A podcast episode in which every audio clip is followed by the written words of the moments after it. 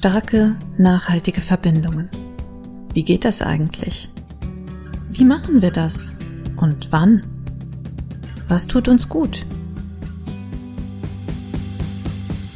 Diesen Fragen geht der Verbindung schaffen Podcast nach. Mit Denken und Mitfühlen ausdrücklich erlaubt. Herzlich willkommen zum Verbindung schaffen Podcast. Das hier ist jetzt schon die 13. Folge. Und alle zwei Wochen haben wir jetzt hier über Verbindung in ihren verschiedensten Facetten gesprochen. Wir, das bin immer noch ich, Anna Kuschinski und das ist Peter Weinberger. Und wir haben jetzt auch schon verschiedene Gäste hier am Start gehabt und haben über verschiedene Themen, die wir selbst gar nicht so richtig gut bedienen können, auch noch gesprochen und immer versucht, die Verbindung darin zu finden und die Verbindungen darin zu stärken, darüber zu stärken, über diese Themen. Und heute sind wir mal wieder zu zweit hier und haben uns ein Thema vorgenommen, das glaube ich, ich habe ja jetzt eben noch mal kurz drüber nachgedacht, schon seit seit wir miteinander sprechen, irgendwie immer mal wieder aufgekommen ist, weil wir das beide sehr interessant finden. So. Und das Thema ist nämlich Eifersucht. Eifersucht in ihren verschiedensten Facetten, denn auch da klassischerweise klar Eifersucht in, in Liebesbeziehungen kann man sich sicher sehr gut vorstellen, dass das die Verbindung vielleicht ein bisschen anstrengend macht. Aber auch Eifersucht in Freundschaften kann ich mir sehr gut vorstellen. Eifersucht in Geschwisterfolgen, Eifersucht innerhalb der Familie. Es gibt, glaube ich, sehr viele Facetten an diesem Thema. Peter, Hast du einen Einstieg in dieses Thema? Gibt es irgendeinen Bereich, der dich besonders fasziniert oder wo du immer wieder anknüpfst an dieses Thema Eifersucht? Ja, ähm, gibt es tatsächlich. Dankeschön für die Überleitung, Anna. Ähm, ich finde es immer sehr amüsant und irgendwo auch so ein bisschen augenzwinkernd, wenn Menschen auch so Eifersucht damit gerade rechtfertigen, dass sie sagen, das zeigt doch effektiv, wie stark und wie intensiv die Verbindung ist. Also, dass so Eifersucht auch ein bisschen als Indiz und als Symbol dafür genommen wird, zu sagen, da wo Eifersucht ist, da muss doch die Liebe besonders stark und besonders intensiv und besonders leidenschaftlich sein. Und das ist, glaube ich, ein relativ weit verbreiteter Irrtum da draußen, weil so würde ich tatsächlich nicht argumentieren, weil wenn man sich jetzt mal in einen typischen Menschen hineinversetzt, der eben auch Eifersucht empfindet, es klingt zwar jetzt nicht ganz so poetisch, es klingt auch nicht ganz so, äh, nicht ganz so positiv, aber am Ende des Tages, wenn man mal genau hinschaut, hat Eifersucht viel mehr mit Verlustangst zu tun als mit Leidenschaft. Also da würde ich vielleicht gerne mal den Einstieg nehmen. Und sagt, jemand, der eifersüchtig ist und ehrlich zu sich selbst, wird vermutlich feststellen, dass seine Eifersucht irgendwo an ihrer Wurzel Verlustangst trägt. Er sagt, ich habe deswegen so intensive Emotionen und bin deswegen so ärgerlich und bin deswegen so ängstlich, weil ich das Gefühl habe, mir geht etwas verloren oder mir könnte etwas verloren gehen. Das ist so ein bisschen mal der Grundpunkt, mit dem ich gerne einsteigen würde. Ja, ich finde das auch interessant. Es gibt ja auch gerade in Filmen oder Büchern oder so etwas die Idee, ähm, man testet die Liebe, die Stärke der Liebe äh, indem man den anderen eifersüchtig macht. Alleine das finde ich schon einen interessanten Gedanken, weil die Eifersucht ja nicht etwas ist, das ich herstellen kann als verpartnerter Mensch, sondern die muss ja in dem anderen entstehen. Auch das finde ich halt immer so ein bisschen witzig, dass es wie, du hast mich verliebt gemacht in dich, du hast mich eifersüchtig gemacht, also du hast etwas mit mir gemacht diese Idee von, ne, da passiert etwas mit mir und ich habe überhaupt nichts damit zu tun, ich kann gar nichts dafür. Das ist so ein Punkt, wo ich immer denke, wer, wer, wer ist hier jetzt gerade am Zug, wenn da jemand eifersüchtig ist und warum? Ich glaube, da hängt noch viel, viel mehr dran, so Ebenen von Gerechtigkeit, von vielleicht Vertragsbruch oder von ne, Vereinbarungen, die nicht eingehalten wurden oder werden ähm, Neid vielleicht auch, je nachdem, worum es da geht. Und ja, vielleicht auch so ein, so ein Grundgefühl von Unzufriedenheit, was da auch mitschwingt, dass irgendwie was falsch ist, was ich mir anders vorgestellt habe. Erwartungen, glaube ich, auch ein großes Thema. Also das ist wie so ein riesen Blumenstrauß, glaube ich. Ähm, aber das, der Klassiker sind ja so romantische Beziehungen. Da geht es, glaube ich, schon in Richtung, du, du machst da was mit mir und du machst da was falsch, was nicht in diese Beziehung gehört. Hast du da in deinem Coaching auch Erfahrung mit? Mm, oh ja, definitiv. Vor allem genau dieser Blickwinkel, den du gerade beschrieben hast, der ist ebenfalls sehr weit verbreitet unter Eifersüchtigen. Also, dass man die Verantwortung gerne abgeben möchte, dass man die Geschichte gerne so erzählt, ja, du tust ja etwas, das in mir die Eifersucht hervorbringt. Also das heißt, nicht die Eifersucht ist mein Problem. Sie ist ja einfach nur aus dieser Perspektive und aus dieser Geschichte heraus die Folge von irgendeinem falschen oder nicht angemessenen oder wie auch immer gearteten Verhalten eines anderen. Und da wird Verantwortung natürlich wieder in einer Art und Weise weggeschoben und auf andere Leute projiziert, ähm, die dann auch in keinen konstruktiven Prozess führen kann. Ich meine, der Vergleich mag jetzt ein bisschen extrem sein. Ein, ein guter Kollege von mir, der ist sehr stark in der Therapie von Alkoholkranken unterwegs und er meint, ähm, dass eine wirklich konstruktive und zielführende Therapie eines Alkoholkranken damit beginnt, dass folgender Satz fällt. Ich habe ein Problem und zwar auf Seiten des Alkoholkranken. Bevor dieser Satz und damit auch die Akzeptanz der Verantwortung zu sagen, das ist meine Baustelle, das ist mein Thema und folglich ist es auch meine Arbeit, die da geleistet werden muss. Wie gesagt, der Vergleich fällt ein bisschen, ein bisschen harsch aus, aber ich glaube, es ist bei Eifersüchtigen, es ist ähnlich. Einen wirklich konstruktiven Prozess kannst du erst dann beginnen, wenn der Eifersüchtige oder die Eifersüchtige auch neidlos anerkennt, das Thema ist meins. Also ich als der Eifersüchtige bin der, der maßgeblich auch in die Handlung kommen muss. Ich bin der, das, was du vorhin als Blumenstrauß aufgezählt hast. Ich muss mal gucken, was für Erwartungen ich habe. Ich muss mal gucken, was das bei mir antriggert, wo diese Trigger auch herkommen, wann sie entstanden sind, welche Ängste ich vielleicht mit mir trage, eben ob ich das, weswegen ich eifersüchtig bin, ob das auf irgendwelche alten schlechten Erfahrungen zurückgeht, die da immer wieder aufflackern und aufgefrischt werden. Also da steckt viel Biografie und persönliche Geschichtsarbeit dahinter, aber die kann natürlich eben nur losgehen, wenn der oder die Eifersüchtige auch erstmal anerkennt, das ist mein Thema und das ist meine Baustelle und meine Arbeit. Ich habe bei meinen Erfahrungen damit irgendwann beschlossen, es hat, also ich habe aber auch mal dieses Gefühl gehabt von Eifersucht, auch auf verschiedensten Ebenen tatsächlich.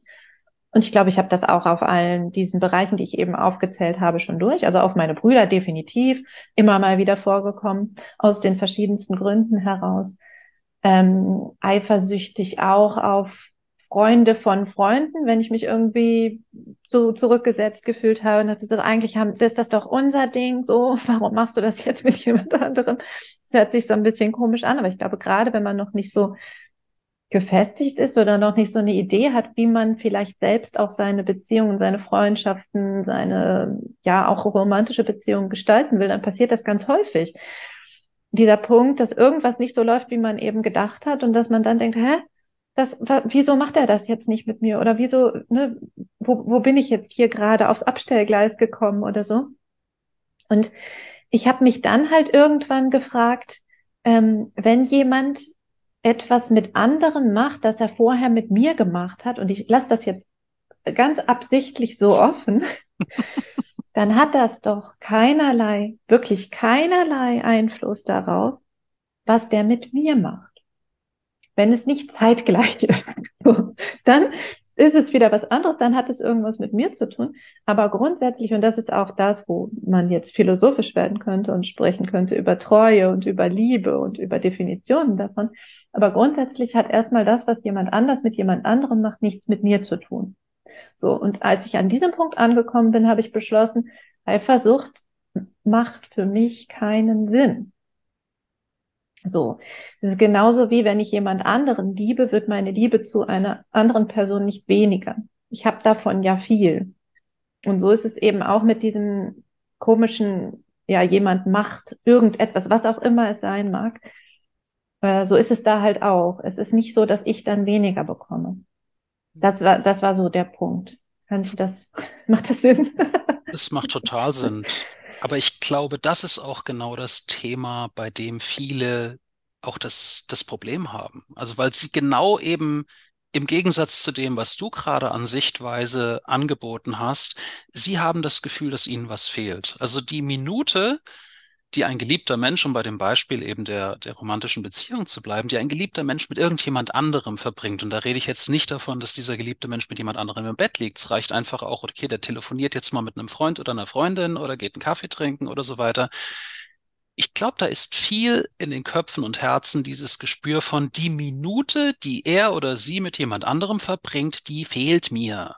Das ist eine Minute, die nicht mit mir verbracht wird. Und das alleine kann schon als Auslöser reichen, Eifersucht zu empfinden. Wie kann er oder sie es wagen, Zeit mit anderen Dingen oder anderen Menschen zu verbringen? Und da hast du auch sofort die Überleitung. Den Satz könntest du direkt fortsetzen mit, diese Zeit gehört doch mir. Und niemand anderem. Und da sieht man schon, also da liegt dann schon wieder die Wurzel des nächsten Übels, dass man den oder die andere schon ein Stück weit auch zu einem Besitz erklärt und eben auch alles, was dieser jemand mit mir eben auch anstellen könnte an Positiven. Irgendwo ja, das will ich auch gar nicht verhehlen. Es steckt natürlich auch ein gewisses Kompliment drin, weil natürlich das heißt, es ist schön und angenehm Zeit mit dir zu verbringen. Und es ist eine Bereicherung meines Lebens. Nur wenn daraus ein so starker Kontrast entsteht, dass eben dieses Besitzstandsdenken oder eben diese Eifersucht so, du darfst mit niemand anderem Zeit verbringen, außer mit mir, ähm, dann wird das natürlich zu einem größeren Problem. Genau, Zeit verbringen oder eben bestimmte Dinge tun. Das ist wahrscheinlich dann eine Frage der Aushandlung. Das ist ja auch immer so eine, so eine Sache, die auch gerne in Filmen verhandelt wird oder auch in Büchern. Wo, wo fängt denn Eifersucht an, beziehungsweise wo fängt denn der Treuebruch an? Ne? Ist das schon ein äh, Treuebruch, wenn man mit jemand anderem äh, nett redet und flirtet oder was weiß ich was. Ist das jetzt Stufe Küssen? Ist das jetzt Stufe Sex? Ist das jetzt Stufe dies, das? Ich glaube, das ist tatsächlich Aushandlungssache und darf äh, sich auch unterscheiden. Für mich ist halt immer die Frage, auch da wieder, wer verhandelt da was? Also über welchen Anteil von mir möchte der andere denn halt da verfügen gerade? Ne? Ist, und, und was ich vielleicht als Flirten verstehe, versteht da vielleicht der andere nicht als Flirten. Da sind wir wieder bei unserem Thema, ne, wie das mit den Begrifflichkeiten und den Bildern und den mentalen Repräsentationen ist und den Erfahrungswerten, die man eben da auch schon gemacht hat. Ähm, ich finde das einen super, super spannenden Punkt, dieses Besitzen wollen oder dieses, äh, du hast doch gesagt, wir sind zusammen und deswegen darfst du jetzt nicht mehr das und das tun. Also man schränkt sich ja quasi freiwillig ein dann, wenn man so eine Vereinbarung trifft. Und dann ist vielleicht Eifersucht sogar die logische Folge. Ich weiß es nicht. Solange man das versucht, aber nur über Regeln und Konventionen, ohne das tiefere Verständnis, was dem eigentlich zugrunde liegt, zu regeln, ich glaube, das ist eine Sackgasse. Würde ich jetzt einfach mal so allgemein in den Raum stellen, dass man einfach nur versucht, der Eifersucht und dem Schmerz irgendwie dadurch Herr zu werden, dass man ein, ein hartes und weitläufiges Verbots- und Regelwerk aufstellt und sagt, okay, das möchte ich nicht mehr und das möchte ich nicht mehr und das möchte ich nicht mehr. Da finde ich es viel interessanter und auch konstruktiver, wirklich mal in die Tiefen des Themas einzusteigen und auch die, die Frage zu stellen, wo kommt es eigentlich her? Und was steckt wirklich dahinter? Auch wirklich ja. zu sagen, ja ja, ja, ich, ich verstehe den Punkt. Ich glaube halt nur in der Kommunikation, also in der Verbindung, wird es einfacher, wenn es ein Regelwerk gibt. Weil das andere ist ja nun wirklich, es hat nur was mit mir zu tun. Also wenn wir das jetzt mal so festlegen, dass jeder für sich erkannt hat, Eifersucht ist mein Thema, dann könnte man jetzt aber das zumindest erklären dem, dem anderen Teil, dass jetzt ist es soweit, weil hier sind folgende Dinge passiert. Also ich, ich rede jetzt nur von diesem, diesem Erklärungsansatz dann. Hm, weil Eifersucht, glaube ich, wenn es die andere Seite nicht versteht oder wenn die andere Seite sich denkt, oh mein Gott, was passiert hier jetzt eigentlich gerade, was ist das für eine Klette da, ähm, dann stört das ja genauso die Verbindung. Ne? Deswegen habe ich über dieses Regelwerk nachgedacht und über diese Vereinbarungen, die vielleicht gerade romantische Beziehungen dann machbarer vielleicht werden lassen. Ich wollte das auch nicht als Widerspruch verstanden wissen. Also ähm, grundsätzlich eben Regeln und Konventionen aufzustellen. Das ist immer eine sinnvolle Maßnahme. Aber eben diese Regeln funktionieren viel organischer und auch viel konstruktiver, wenn einfach die Hintergründe auch diskutiert werden. Also wenn eben auch über die Gefühlswelt, was passiert in mir, was passiert in dir, eben ich habe das Gefühl, dich zu verlieren, du hast das Gefühl, ich entwickle mich zu einer Klette oder komme in eine Abhängigkeit rein, dass genau solche Sachen auch mal auf den Tisch kommen. Weil das sind natürlich wieder so Klassiker unter den Tabuthemen. Gottes Willen, ja, ich brauche dich und ich sterbe tausend Tode, wenn du nicht da bist, aber ich würde das nach außen nie zugeben, weil heutzutage muss man ja stark sein und dem anderen seine Freiheiten geben und tralali und tralala. Und das ist genau das Problem, es wird nicht drüber geredet. Und es wird so getan, als ob, und das, das schädigt eben viele Beziehungen. Also es, es darf auch wirklich mal Schwäche, das hatten wir in früheren Podcast-Folgen auch mal, es darf auch mal über Schwäche geredet werden. Es darf auch mal eingestanden werden, ich sterbe hier tausend Tode, wenn du nicht da bist und du fehlst mir, fehlst mir wie Hölle. Und wenn du dann mit einem guten Freund oder einer guten Freundin ähm, um die Häuser ziehst, dann habe ich auch ein Gefühl von, okay, bin ich jetzt überhaupt noch was wert oder ist er oder sie in zwei Wochen weg, weil ich nicht mehr gut genug bin es ist okay, sowas auch mal zum Ausdruck zu bringen, weil erst wenn es auf dem Tisch liegt, kann man vernünftig damit umgehen. Solange man alles runterschluckt und runterdrückt, kann man auch in der Beziehung nicht vernünftig und konstruktiv damit arbeiten. Ja, sehe ich total ein. Die Frage ist halt, was, was macht es? Also wenn der eine wirklich die Idee hat, äh, ich lebe hier jetzt einfach mein Leben weiter und das, was ich mit anderen mache, hat nichts mit dir zu tun. Und der andere sagt, du tust mir weh damit, äh, ne, ich habe jetzt hier ein schlechtes Gefühl. Also das ist ja so eine grundsätzliche hm, Dis Disbalance, kann man das so nennen. Ja. Und ich, ich stelle mir das extrem schwierig zu verhandeln vor, so eine Situation. Auf jeden Fall, vor allem, man muss sich das auch wirklich als langfristigen Prozess vorstellen. Wenn wir jetzt die Konstellation nehmen, die du gerade beschrieben hast, eben so ein total freiheitsliebender Mensch und eben jemand, der, der vielleicht selbst gar nicht so ein Riesenbedürfnis nach Freiheit hat, aber entsprechend dann sich lieber auf ein oder zwei Menschen fokussiert und da aber gerne am liebsten rund um die Uhr die totale Nähe und die totale Verbundenheit haben möchte. Die müssen sich natürlich aufeinander zubewegen und es geht nicht in ein paar Tagen.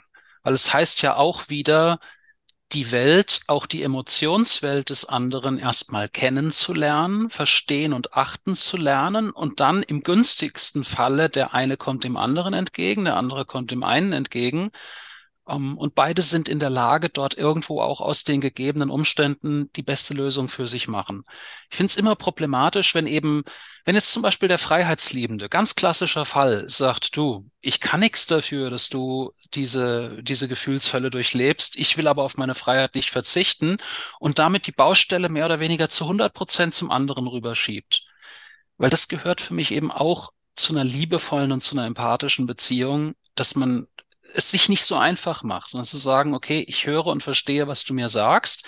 Und ich bin eben auch bereit, an mir, an meiner Sichtweise und auch möglicherweise an meinem Lebensstil etwas zu ändern, um das für dich besser und stimmiger zu machen. Und wie gesagt, im günstigsten Fall kommen sich beide auf diesem Weg zur Hälfte entgegen, weil es steckt ja für beide Lernpotenzial drin. Für den einen steckt das Lernpotenzial drin, eben auch die Freiheit des anderen, zu respektieren und damit umgehen zu können. Das hat ja auch was mit persönlicher Resilienz und Stärke zu tun. Und für den anderen ist es auch der Lernprozess zu sagen, ich kann auch glücklich sein, wenn ich meine Freiheit vielleicht ein kleines bisschen einschränke. Sie wird mir ja nicht sofort komplett weggenommen, aber ich muss ja nicht jeden Abend dann um die Häuser ziehen und Party machen mit tausend anderen Leuten. Und da finde ich, wenn sich beide Seiten interessieren und wenn sich beide Seiten Mühe geben und aufeinander zugehen, dann können da sehr schöne und sehr kreative Lösungen herauskommen. Aber man muss sich bewusst sein, das ist keine Lösung, die dann einfach so mit einem Fingerschnippen, äh, man, man stellt den Schalter um und dann ist alles gut, sondern hier reden wir wirklich von Prozessen. Und eben Prozessen, wo immer wieder feingetunt werden muss, wo immer wieder sich abgestimmt werden muss, wo man sich auch immer wieder mental und emotional abholen muss. Wo stehst du? Wie geht's dir damit? Funktioniert das? Gehen wir zu schnell? Gehen wir zu langsam? Was brauchst du? Was brauche ich? Das das braucht seine Zeit. Also da ist auch Geduld und Verständnis gefragt. Ja, und ich glaube auch, ähm, auch da wieder Neugier ist, glaube ich, auch ein, ein guter ähm, ein guter Punkt dabei und so etwas wie ein gemeinsames Ziel, also so eine grundsätzliche, ja, wir wollen das aber. Mhm. Also das, ich, das habe ich das Gefühl, fehlt in ganz vielen von diesen ähm, äh, gerade so anfänglichen Beziehungen oder diesen Dating-Situationen auch diese Idee von, was, was machen wir hier eigentlich gerade? Und ist das grundsätzlich etwas, das wir beide gut finden? So. Es hört sich jetzt erstmal merkwürdig an, aber das, das ist, glaube ich, das, wenn, wenn das stimmt und wenn beide das auch für sich fühlen können, dieses grundsätzliche Ja, wir beide irgendwie machen wir das schon. Wie wissen wir noch nicht genau, aber irgendwie machen wir das jetzt schon. Wenn das da ist, ist es, glaube ich, leichter, auch Dinge eben zu verhandeln und Dinge, ja, sich gegenseitig zu erklären oder eben, ja, Zugeständnisse zu machen, wie auch immer sich weiterzuentwickeln. Mhm. Ich finde diesen Gedanken grundsätzlich charmant, jetzt nicht nur in einer, in einer Beziehung. Dieses, ein gemeinsames Projekt, hinter dem eben auch beide oder wenn es mehrere Beteiligte sind, eben auch alle stehen. Das ist ein unglaublich verbindendes Element. Wenn alle sagen, damit identifiziere ich mich, da wollen wir gemeinsam hin, da ziehen wir alle am gleichen Strang, da werfen wir alle unsere Ressourcen und alle unsere Energien in den gleichen Topf und sorgen dafür, dass das zustande kommt. Das kann tatsächlich eben auch ein sehr schönes Fundament, unter anderem auch für eine romantische Beziehung sein, wenn beide eben so diesen Projektgedanken haben und wir beide gemeinsam schaffen dieses Projekt. Wir kommen da gemeinsam ans Ziel. Ja, ist ein sehr schöner Gedanke. Was sagst du zu diesem Punkt? Und ja, das ist irgendwie für mich halt so ein, das lässt sich nicht so richtig trennen. Eifersucht, Liebe, Treue, dieser ganze Bereich. Was sagst du zu diesem Thema, äh, wenn du mich liebtest, dann würdest du doch akzeptieren, wie ich mich verhalte. Also frei nach Watzlawick, wenn du mich liebtest, würdest du gern Knoblauch essen. Äh, die, diese Idee von bedingungsloser äh, Liebe, die dann alles äh, im Grunde schluckt, dass man sich auch daneben benehmen kann, dass man eben nicht an sich arbeiten muss. Dieses, ähm, du liebst doch auch die schlechten Seiten an mir. Also grundsätzlich finde ich das total logisch und ja, man muss die ganze Person mit all ihren Ecken und Kanten, aber ich glaube, dass es halt Grenzen hat und dass vieles eben doch verhandelbar ist. Was, was machst du mit so einer Nummer? Während du das gerade ausgeführt hast, ist mir so der Satz in den Kopf gekommen, wenn du mich wirklich liebtest, wärst du nicht laktoseintolerant. Ja. Ähm, ja, es, die, die Leute, die sowas einfordern oder sowas sagen, machen sich's viel zu einfach. Und das ist, der Satz an sich deutet für mich schon darauf hin, ich möchte auf der einen Seite möglichst wenig an Arbeit leisten. Ich möchte möglichst wenig meiner, von meinen, ich möchte auf möglichst wenig von meinen eigenen Bedürfnissen Verzicht leisten und ich möchte möglichst viel Verantwortung auf die anderen Schultern abschieben. Und da muss ich direkt zurückfragen, wenn ich die drei Sachen jetzt zusammenfasse, ich möchte wenig arbeiten, ich möchte auf möglichst wenig verzichten und ich möchte möglichst viel Verantwortung abgeben, hat das was mit Liebe zu tun? Ganz ehrlich, also da, da muss ich die Frage zurückgeben. Und ich finde es gerade, gerade dieses Gebende und Nehmende in einer Beziehung, gerade in einer romantischen Beziehung, die Balance aus beidem und auch die Anerkennung, etwas zu geben ist was Wunderschönes, etwas zu empfangen ist was Wunderschönes.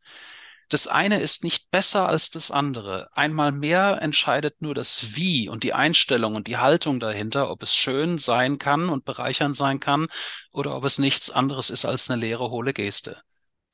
Und das, das würde ich so jemandem auf jeden Fall zurückgeben. Ich sagen, vielleicht solltest du deine Begriffe von Liebe mal etwas kritischer hinterfragen, weil das hört sich für mich dann eher wie ein Deal an. Und eben ein Deal, von dem ich definitiv das bessere Ende haben möchte.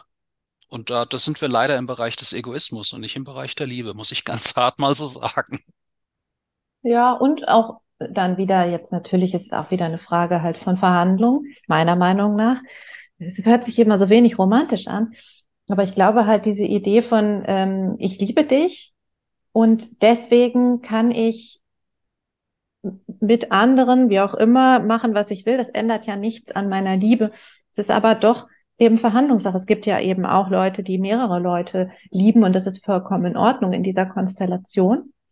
Und da ist ja auch die Frage, wie viel Eifersucht äh, haben solche Konstellationen oder vertragen solche Konstellationen? Darf es da überhaupt Eifersucht geben in so einer, in so einem Verbund? Ich habe in meinem Bekanntenkreis habe ich ein paar Konstellationen von Polyamorie mal aus ziemlich intensiver Nähe. Also ich war selbst nicht daran beteiligt, aber einfach, äh, weil ich ja eben auch neugierig und offen immer frage, weil mich solche Konstellationen auch wahnsinnig interessieren, nicht zuletzt eben auch von beruflicher Seite, habe ich da ziemlich tiefe und auch intime Einblicke bekommen. Und man, man würde ja eigentlich davon ausgehen, dass gerade so bei polyamoren Konstellationen, also da, wo eben ganz viele Menschen eine Lebens, ein, eine Liebes- und Lebensgemeinschaft teilen. Es gibt es in ganz vielen verschiedenen Varianten. Ähm, man, man sollte eigentlich davon ausgehen, dass dort Eifersucht keine Rolle spielt. Tatsächlich ist aber zumindest in dem eingeschränkten Erfahrungsfeld, in dem ich Einblicke hatte, dort ist Eifersucht gerade sehr intensiv. Ich habe mal auch in irgendeiner Reportage, da ging es eben auch um, um, um Liebesarbeit und äh, um, um, um Pornodrehs, da, da, da haben Pornodarsteller gesagt, dass in der Pornoszene auch ganz Eifersucht ganz intensiv und extrem vertreten ist, was man, was man auch nicht glauben würde. Man sagen, ja, mein Gott, da, da gehört das zum Berufsbild dabei. Also da würde ich mich nicht dem Irrglauben hin, hingeben, nur weil es nach außen als so extrem frei und offen und freizügig verkauft wird, dass Eifersucht dort keine Rolle spielt. Also ich weiß nicht, ob die Arbeitshypothese äh, standhalten würde, ob sie dort sogar besonders häufig und besonders intensiv anzutreffen ist, aber sie ist definitiv vorhanden. Also so viel lässt sich auf jeden Fall sagen.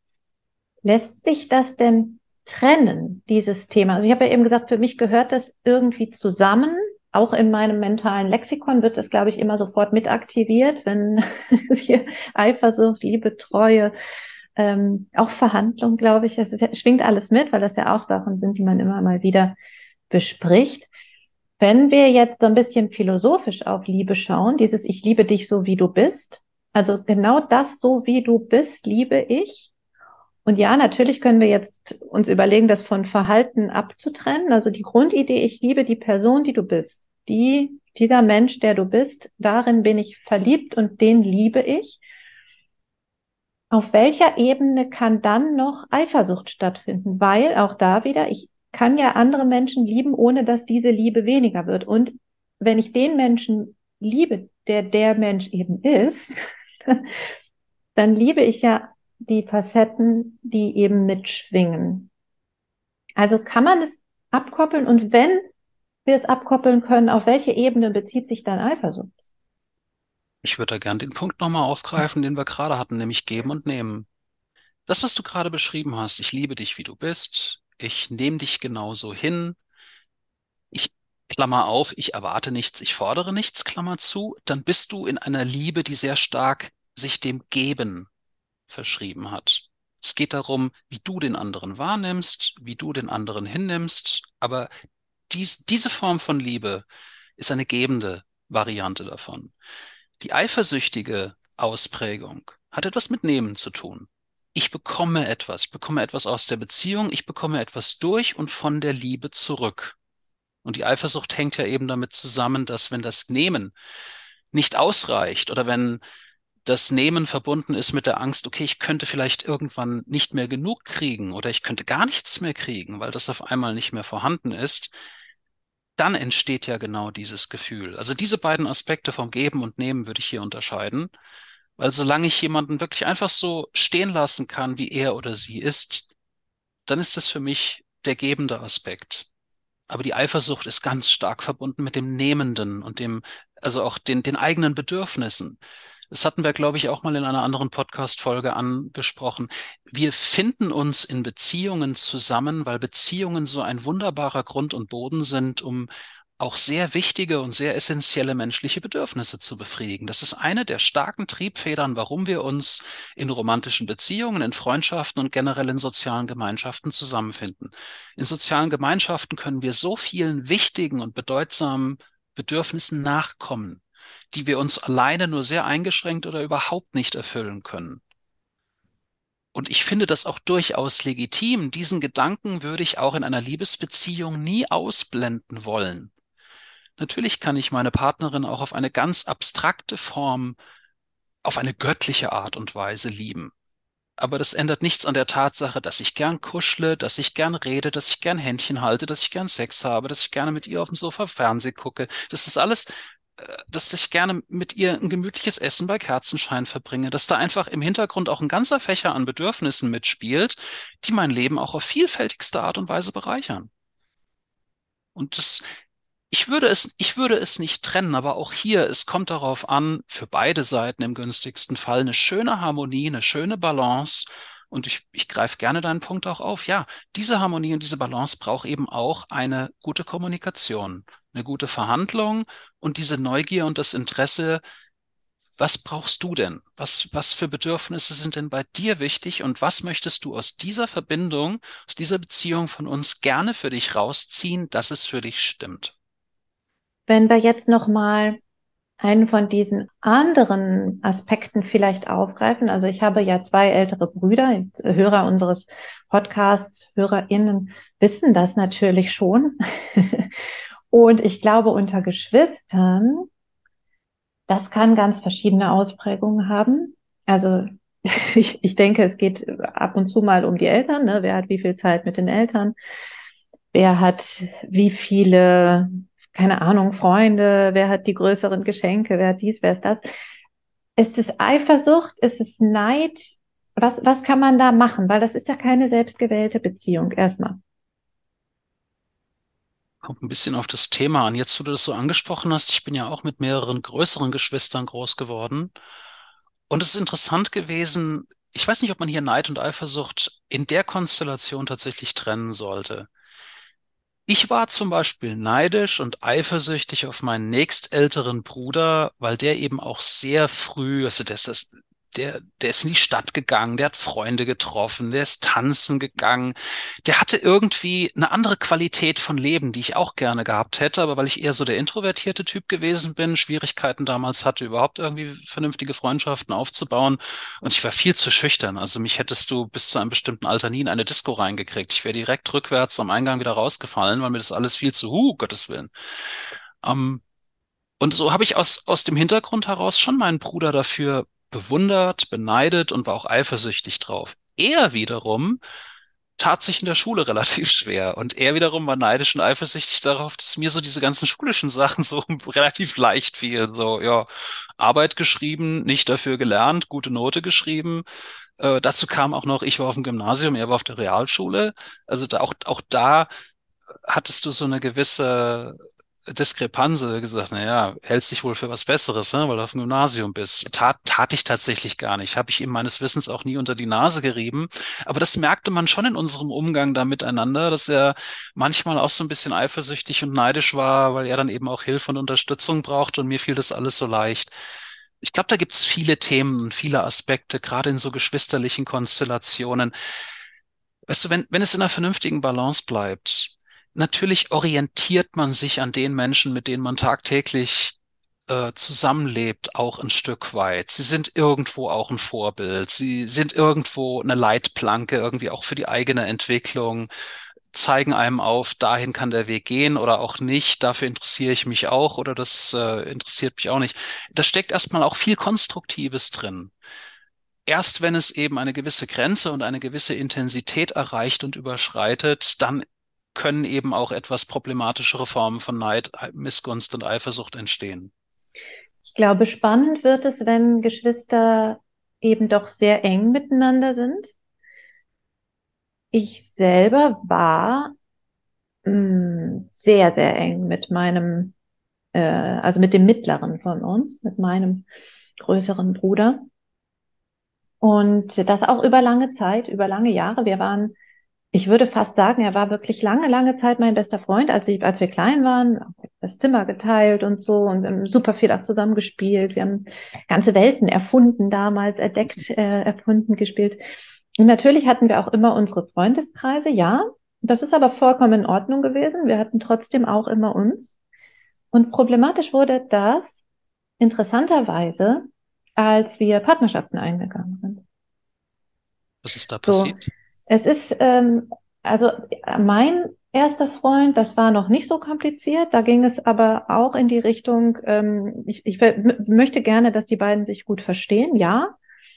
Ähm, das war aber auch für mich in Ordnung. Die sind dann auch, die haben sich angefreundet und die, deren Freundschaft hält auch immer noch an. das ist ein sehr spannender Punkt. als mein Bruder dann eine Freundin hatte, habe ich mich auch mit ihr sehr gut verstanden, eine Zeit lang, und das passte ihm aber nicht. Also da war jetzt gar nicht so sehr Eifersucht das Thema, dass ich jetzt irgendwie Eifersucht hatte, weil er mit seiner Freundin, sondern er war eifersüchtig auf mich. Und auf sie vielleicht auch. Also, dass wir beide uns irgendwie auch gut verstanden haben.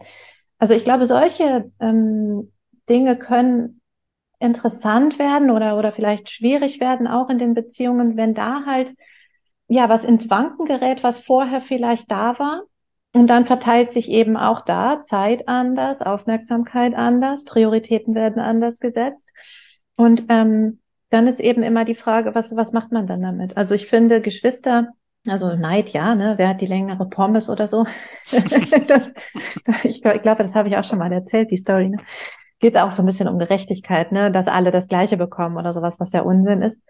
Aber ich glaube, wenn es eben um Menschen geht und dieses, ne, jetzt hast du weniger Zeit für mich, weil, und ob das dann Freunde sind oder eben Partnerschaften, mh, hm, da kann eben schon was an der Beziehung auch zu Bruch gehen oder so ein bisschen bröckeln jedenfalls das ja einmal mehr nur zeigt, dass eben auch jede Verbindung irgendwo auch einem Wandel unterliegt. Also ich weiß, dass diese Vorstellung sehr beliebt ist und ich kann sie auch ein Stück weit nachvollziehen. Wenn man mal was richtig Schönes, was richtig Bereicherndes, was richtig Nahes im Leben erlebt, natürlich ist dieser ganz tief verwurzelte Wunsch in uns drin zu sagen, das möchte ich jetzt bitte festhalten und das möchte ich jetzt bitte bis zum Ende meines Lebens genau so haben. Aber es funktioniert nicht. Einfach die, die Uhr dreht sich weiter, der Moment fließt weiter und die Dinge werden sich in irgendeiner Form wieder verändern. Und letztendlich ist auch eine, eine Philosophie, die ich ganz vielen meiner Klienten eben auch beibringe, dieses Bewusstsein dafür, dass die schönen Momente auch deswegen so schön und so kostbar sind, weil sie einem gewissen Kontrast unterliegen. Wenn ich den ganzen Tag 24-7, 365 diese Intensität, diese Harmonie, dieses Glücklichsein hätte, es wäre nicht mehr so kostbar. Es würde sich abnutzen, wie sich alles abnutzt, von dem ich zu viel und zu oft habe. Insofern ermutige ich zum Beispiel meine Klienten auch, den Kontrast als etwas Gutes zu sehen. Auch wenn man einen geliebten Menschen mal drei, vier Tage wegen einer Geschäftsreise oder wegen was anderes nicht sieht, es ist, man kann es auch als Gelegenheit sehen, wieder richtig schöne Sehnsucht und Vorfreude auf diesen Menschen wieder aufzubauen und es dann auch wieder zum Anlass nehmen, wenn da die nächste Begegnung stattfindet, das wieder mit allen Sinnen und mit voller Achtsamkeit zu genießen und zu zelebrieren und diese Zeit wirklich zu einer hochqualitativen Zeit zu machen. Der Kontrast ist nichts Böses, im Gegenteil. Und diese Sichtweise, diese persönliche Haltung kann auch sehr viel dazu beitragen, nicht nur eigene Neid und eigene Eifersucht zu überwinden, sondern auch die eigene Lebensqualität zu steigern dadurch. Ja, ich finde den Punkt total interessant und ich unterstütze das total. Es gibt jetzt ja aber auch, ähm, und dann sind wir so in diesem Bereich Freundschaft. Äh, es gibt ja zum Beispiel Menschen, die sehr gute beste Freunde haben und dann auf einmal geht einer oder beide vielleicht in ähm, partnerschaftliche Beziehungen mit anderen. Und dann sieht man von denen nichts mehr. Also ich habe diese Erfahrung schon ein paar Mal gemacht. Man war, solange man so im Single-Status war, sehr gut mit den Menschen befreundet, auch wirklich häufig Zeit miteinander verbracht und so weiter. Und dann gehen die in Beziehung und haben auf einmal, sind die nicht mehr da oder eben nur noch zu zweit zu kriegen. Also ich glaube, das ist auch ein Punkt von Eifersucht. Und ich wette, dass man das irgendwie auch aushandeln könnte, finde ich aber schwieriger, weil das auch gesellschaftlich so akzeptiert wird, dass die dann halt nur noch als Einheit irgendwie auftreten. Dass das aber eben was mit der Freundschaft macht und mit der, also wirklich auch mit der Zeit, die man ganz für sich hat als Freundschaftspärchen, so, wenn die halt fehlt, dann ähm, wird da auch die Beziehung schlechter. Also das ist zumindest meine Idee davon. Da fehlt einfach dann ein ganz, ganz wichtiger Teil. Kann man solchen Leuten was raten? Die, ich glaube, die merken das gar nicht. Also nur wenn die Beziehung dann vorbei ist und kein Freund mehr da, dann, dann schwierig. Ja, was ja durchaus auch vorkommt. Mhm. Genau wie du sagst, ich glaube, so die gesellschaftlichen Vorstellungen davon, wie Dinge sein sollen, wie Beziehungen und Freundschaften sein sollen oder eben auch, dass die Freundschaft einer Beziehung zurückstecken muss. Ich glaube, das sind eben auch viele Irrtümer und Trugbilder so im Umlauf. Und ich finde generell ist auch wieder so eine, so eine Grundhaltung, die im Coaching auch ziemlich oft anzutreffen ist. Ich frage die Leute auch gerne und oft, warum kannst du nicht beides haben? Also warum muss es entweder das eine in Vollendung oder das andere in Vollendung sein? Warum lassen sich die beiden Sachen nicht harmonisieren.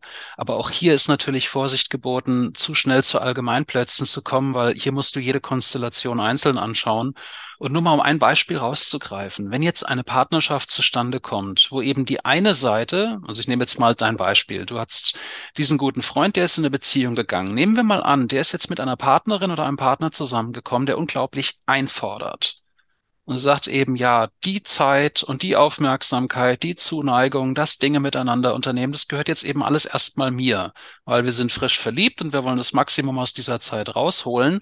Und das möchte ich irgendwie auch und äh, ich wäre dann ärgerlich und verstimmt. Also da, da kann eine Menge Druck aufgebaut werden, auch innerhalb einer Partnerschaft. Also ich habe auch wirklich Konstellationen erlebt, wo die die Leute hin und her gerissen waren, weil sie, sie haben gesehen, dass sie ihre Freunde enttäuschen und dass sie nicht mehr genug Zeit mit ihren Freunden verbringen. Und der Wunsch, Zeit mit den Freunden zu verbringen, war auch ausgeprägt da. Aber dem stand der Gedanke gegenüber, ich will aber meinen neuen frischen Partner oder Partnerin nicht enttäuschen, vor den Kopf stoßen. Ich möchte, weil ich den anderen so liebe, auch nicht zu viel für mich jetzt einfordern und so weiter und so fort. Das ist eine, eine sehr empfindsame und sehr heikle Konstellation auch.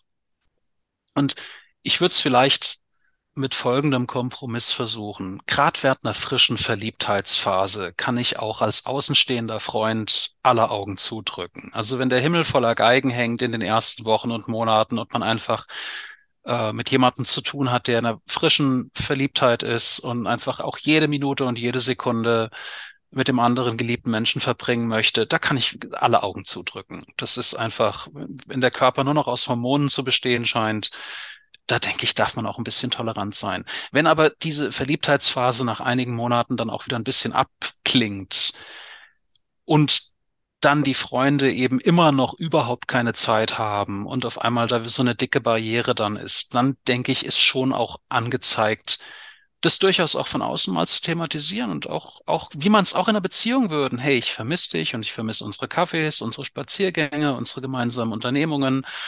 Ähm, da finde ich es einfach fair, dass Klarheit geschaffen wird. Nach außen, den Freunden gegenüber, aber auch wieder nach innen in die Beziehung hinein zu sagen, darf ich mir diese Freiheiten wieder nehmen? Und dann haben wir direkt wieder den Anknüpfungspunkt zur Eifersucht. Also das ist ja dann der Prüfstein, an dem sich entscheidet, okay, ist Eifersucht jetzt ein Thema meiner Beziehung und etwas, woran wir gemeinsam arbeiten können?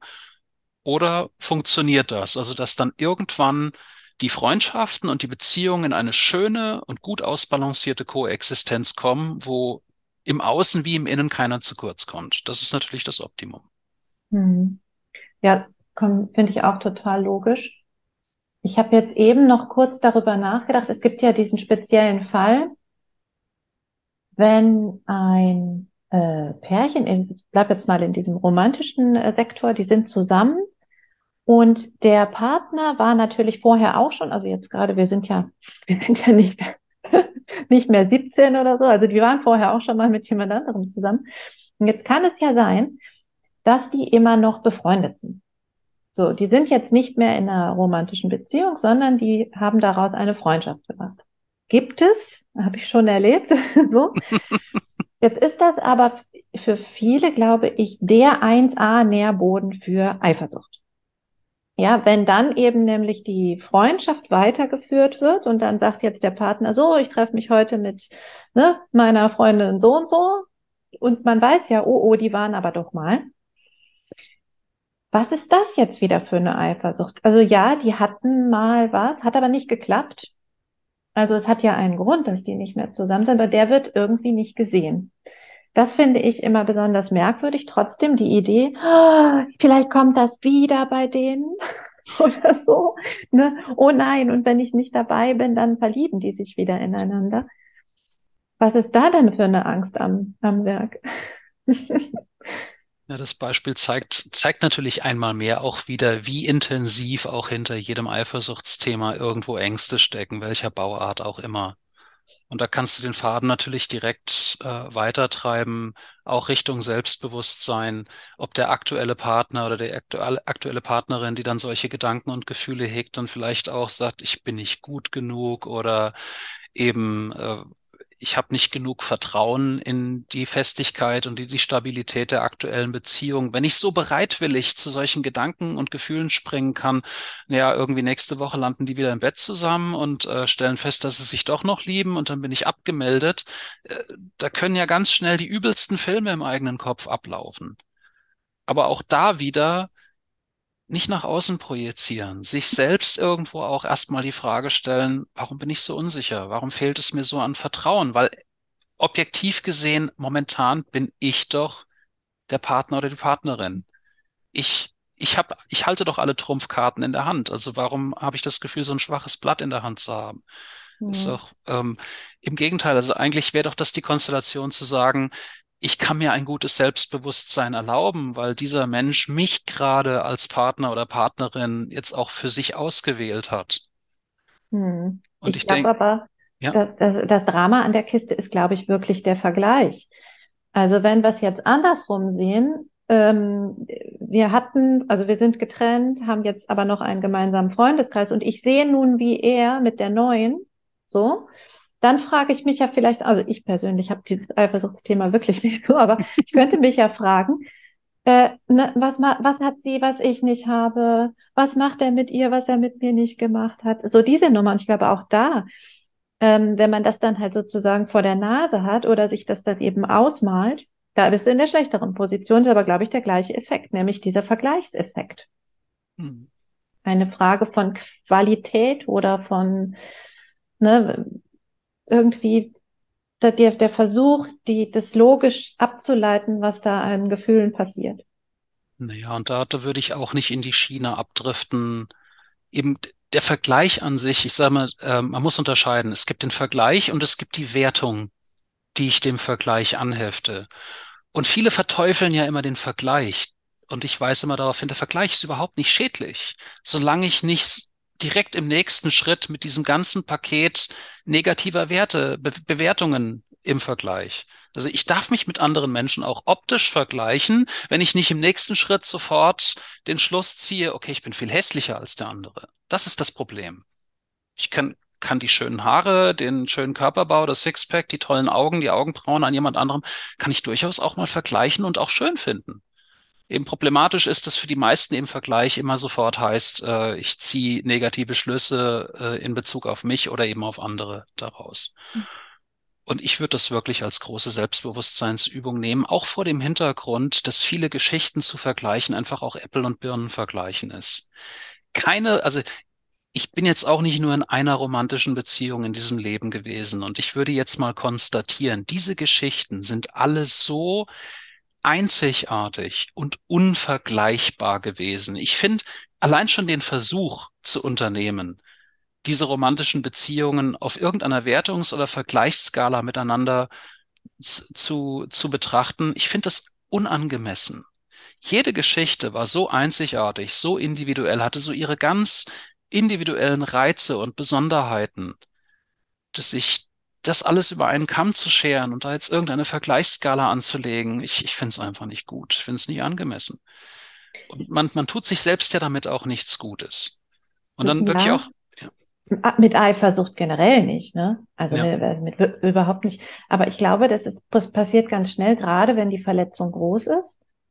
Hm, auch so Sachen vielleicht wie, äh, aha, sie sieht aus wie ich, so die neue, so, ne, ist ja kein Wunder halt, also eigentlich eigentlich ähm, bin es immer noch ich, die er so gerne mag oder wie auch immer. Ähm, also ich glaube, das passiert halt super schnell, wenn die Verletzung groß ist, dass wir dann eben sagen, mh, hm, ja, aber das, das ist nicht das Richtige oder äh, das, das hat nicht die Qualität, wie wir es hatten oder wie auch immer. Also dieser Vergleich ist, glaube ich, sehr schnell gezogen und vielleicht ja gerade bei Menschen, die nicht so sehr selbstbewusst sind, das kann ich schon nachvollziehen. Hm. Und genau Was kann ich denn konkret machen, wenn ich jetzt eifersüchtig bin? Also wir können ja hier nochmal so ein bisschen praktisch. Ich, ich überlege die ganze Zeit, was kann ich hier an Kommunikation, an Hilfsmitteln noch reingeben, um noch so einen Schwenk zu machen. also ich, ich möchte, möchte mal einen Vergleich ziehen. Wenn man eine Angst überwindet, setzt man sich der Angst ja aus. Es gibt keine andere Möglichkeit. Wenn ich Angst vor Spinnen habe, muss ich mich Spinnen aussetzen. Wenn ich Angst vor Höhe habe, muss ich mich Höhe aussetzen. Wenn ich Angst vor vielen Menschen habe, muss ich mich vielen Menschen aussetzen. Äh, die Wissenschaft hat bislang noch keinen anderen Weg gefunden. Es ist eine Form von Entwöhnung. Und ich denke, hier lässt sich eine Parallele zur Eifersucht ziehen. Wenn jemand Eifersucht hat, aber sie genauso überwinden möchte wie eine Angst, dann heißt es auch, ich muss mich damit konfrontieren. Und da sind wir wieder bei der Verhandlung mit meinem Partner oder meiner Partnerin.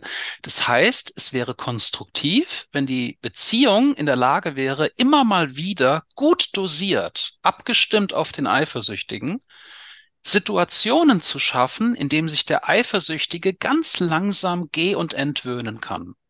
Und dann eben auch hinterher drüber zu reden. Also es werden ganz bewusst solche Situationen geschaffen, wo der Eifersüchtige reinfühlen und damit umgehen kann. Eben dann geht der Partner oder die Partnerin eben mal mit einer guten Freundin einen, einen Kaffee trinken für ein paar Stunden und dann geht man hinterher einfach mal ins Gespräch und in die Reflexion. Wie war das jetzt für dich? War das zu viel? War das zu wenig?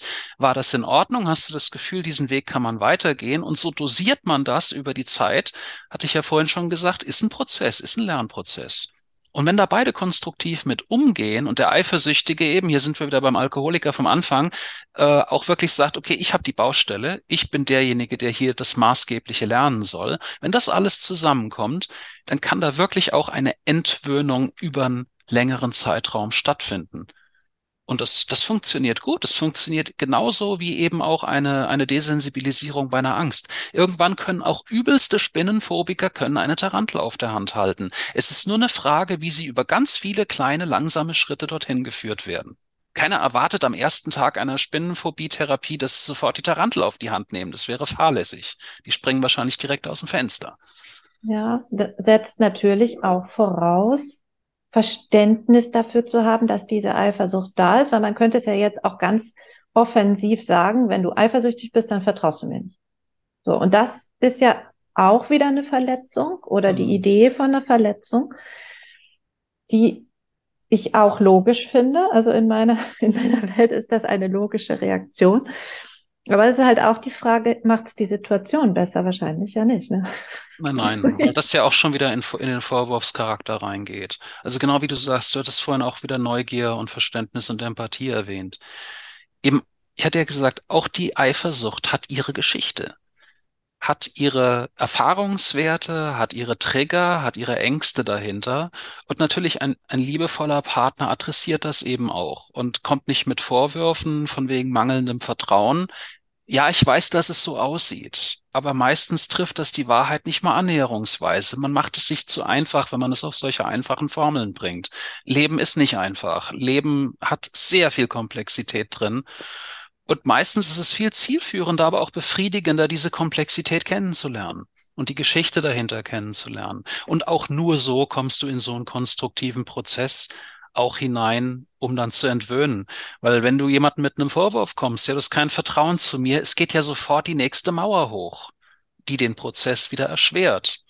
Und da können sich manche dann auch relativ schnell in irgendeiner Abwärtsspirale befinden, aus der man auch nur noch schwer rauskommt, weil dann irgendwie, es stehen sich ja dann irgendwann nur noch Vorwürfe gegenüber. Und Vorwürfe sind, glaube ich, keine besonders gute Basis für eine Beziehung, egal welcher Art. Ja, auf jeden Fall. Wir haben ganz am Anfang schon darüber gesprochen, über dieses, diese Art von, von Besitzdenken oder du, du gehörst mir, deine Zeit gehört mir, deine, deine Aufmerksamkeit gehört mir. Was sagst du zu so Menschen?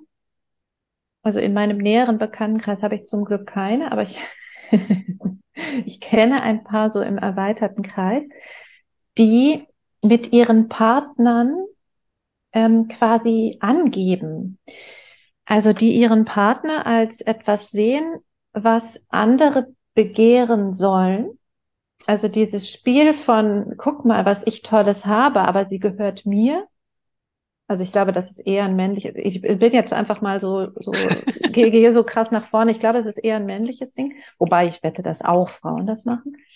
Aber diese, diese Idee von, ähm, schau mal hier, wie toll sie ist, aber sie gehört mir, weißt du Bescheid, ne? Aber er findet es toll, wenn andere äh, sein Eigentum quasi gerne hätten. Was steckt da denn drin? Also glaube ich, so ein Randgebiet vielleicht nicht extrem Eifersucht, weil er sich ja schon sicher zu sein scheint, dass nichts passiert. Man weiß es nicht. Ja, da sind wir natürlich im Bereich der Statussymbole und der Trophäen, die natürlich auch gerne herumgezeigt werden. Aber auch, wie man sieht, Statussymbole sind ein Besitz, Trophäen sind ein Besitz. Und es zeigt sofort die Problematik auf. Jemand, der sich so gebärdet, macht einen Menschen zumindest ein Stück weit zu einem Objekt.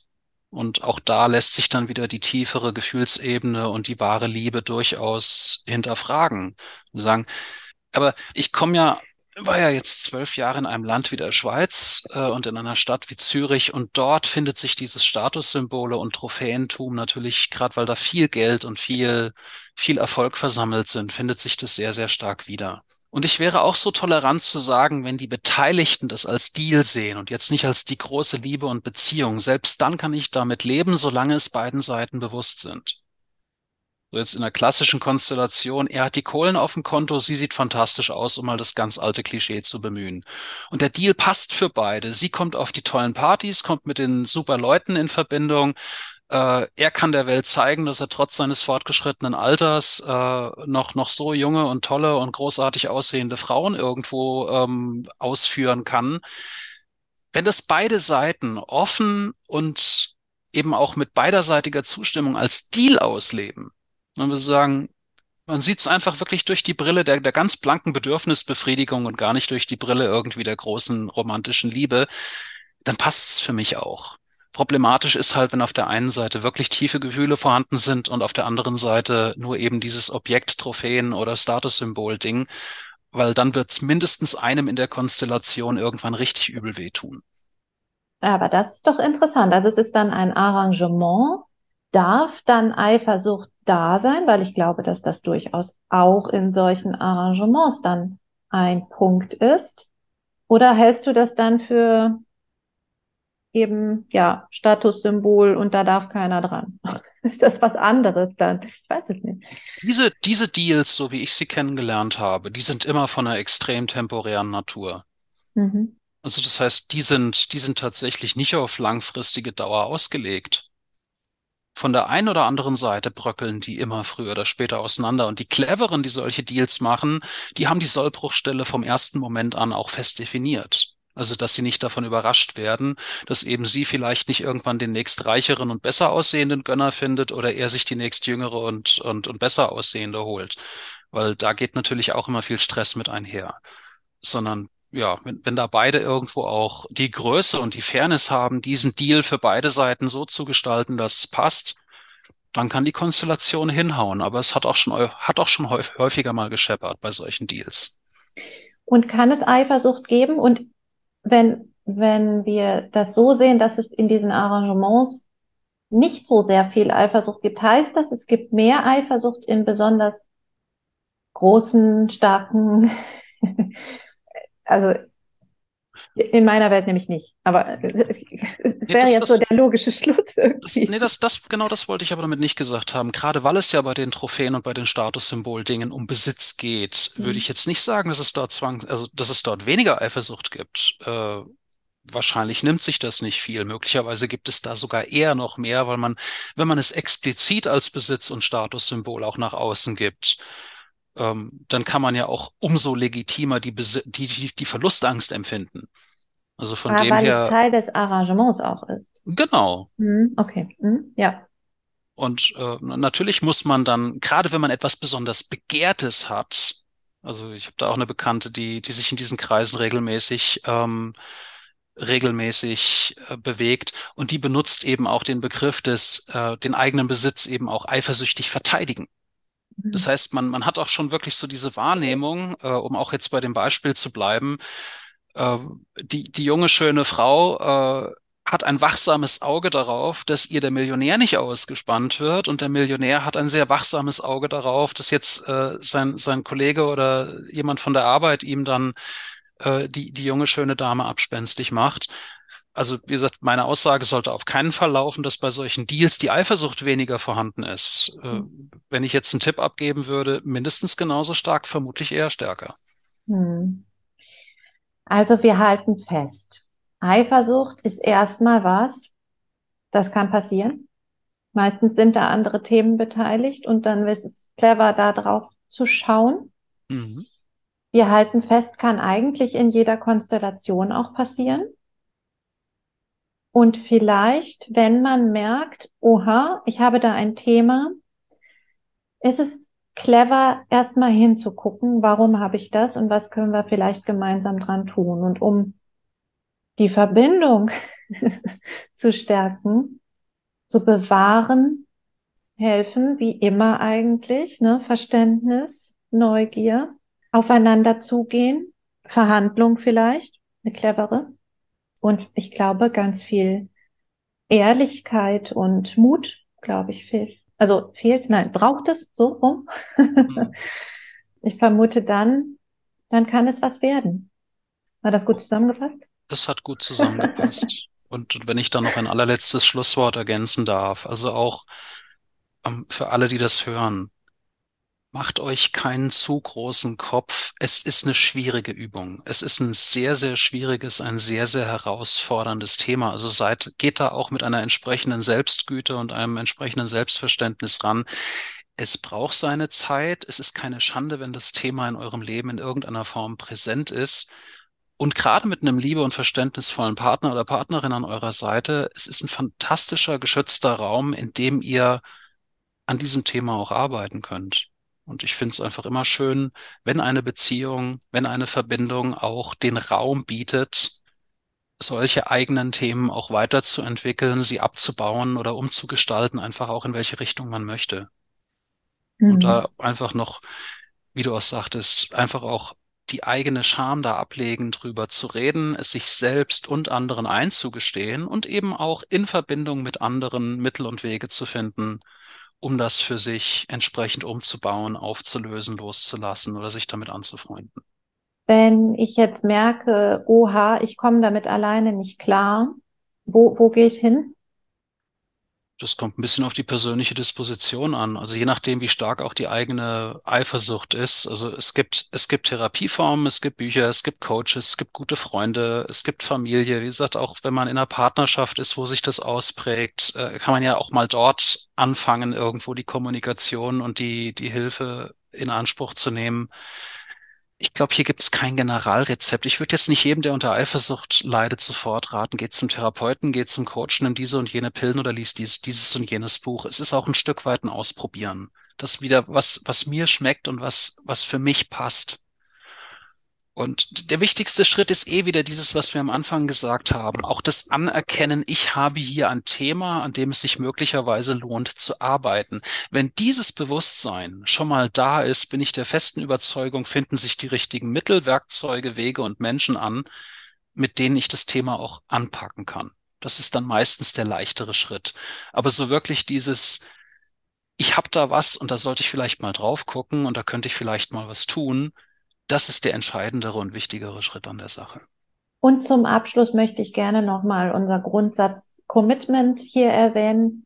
Ich habe eben gedacht, das gilt für, für, für Geschäftspartnerschaften ganz genauso auch. Also die Idee, wir machen was gemeinsam und ja, das darf mal hakeln und ja, das darf mal irgendwie ruckeln. Aber das lässt sich verhandeln, wenn beide von dem, also wirklich überzeugt sind und das auch fühlen, das ist dieses grundsätzliche ja gibt, dieses Ja, wir machen das. Ne? Ich glaube, dann lässt sich viel, viel verhandeln und eben auch viel wieder ins, ins richtige, in die richtige Ecke bringen. Das war eine komische Formulierung. Egal, so ist es. Jo. So. Peter, wenn du mich liebtest, dann hättest du mich verstanden. So, ne? Ja, Dana, da ich dich unglaublich lieb habe, habe ich dich verstanden. Selbstverständlich. Was denn sonst? also, Eifersucht kann passieren, kommt vor, man kann aber was dagegen tun. Und ich finde, das ist auch wieder ein schönes ähm, ja ein schönes Puzzle in unserem Verbindungspodcast hier, weil es irgendwie schon dazu gehört. Ich glaube, jeder hat mal eine Erfahrung damit gemacht, auf welcher Ebene auch immer, auch in welchem Umfeld, auch immer in welchem Bereich. Und die, die Frage ist halt wirklich, was machen wir damit und in welche Richtung können wir damit weiterarbeiten und eben die Beziehungen aufrechterhalten, verstärken, vertiefen vielleicht ja auch. Also es kann ja eben auch eine Übung sein für mehr, mehr Verbindung die, wenn man so eine Krise dann überstanden hat, eben doch noch mal tiefer und noch mal stärker geworden ist. Es ist wie wenn man Konflikte löst. Ich glaube, auch das kann stärker machen, wenn man das richtig angegangen ist. In diesem Sinne, wir schließen für heute. Wenn ihr Fragen habt an uns, wenn ihr Themenwünsche habt in diesem großen Bereich Verbindung, Kommunikation, und ähm, ja, Beziehungen auch. Ähm, also wir sind keine Beziehungscoaches, aber wir versuchen immer so ein bisschen über die äh, Verbindungsebene dran zu gehen. Wenn ihr irgendwelche Themen mal von uns bearbeitet haben wollt, dann schreibt uns an verbindung.annakoschinski.de. Ihr könnt auch andere E-Mails schreiben, wenn ihr uns irgendwas erzählen wollt, uns etwas mitteilen wollt, eine Geschichte teilen wollt. Oder auch wenn ihr sagt, können wir mal über meine Geschichte hier reden bei euch im Podcast? Auch dann freuen wir uns, wenn ihr einfach eine E-Mail schreibt oder auf irgendeinem anderen Weg zu uns Kontakt aufnimmt. Ansonsten verknüpft euch, erzählt gerne von unserem Podcast. Wir freuen uns immer, wenn wir auch was hören, wie es euch gefallen hat. So, das war das lange Schlusswort. Peter, du hast das letzte Wort. Jo.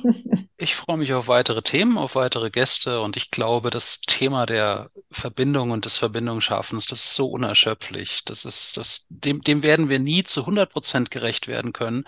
Aber genau das macht es ja auch so spannend, weil einfach auch jeder Blickwinkel darauf, jede Geschichte bereichert diesen Podcast. Und wir freuen uns, dass ihr uns zuhört und vielleicht begegnen wir uns ja hier irgendwann mal, um über eure Verbindungsgeschichten zu reden. Also wir freuen uns sehr und danken euch auch, dass ihr dabei seid.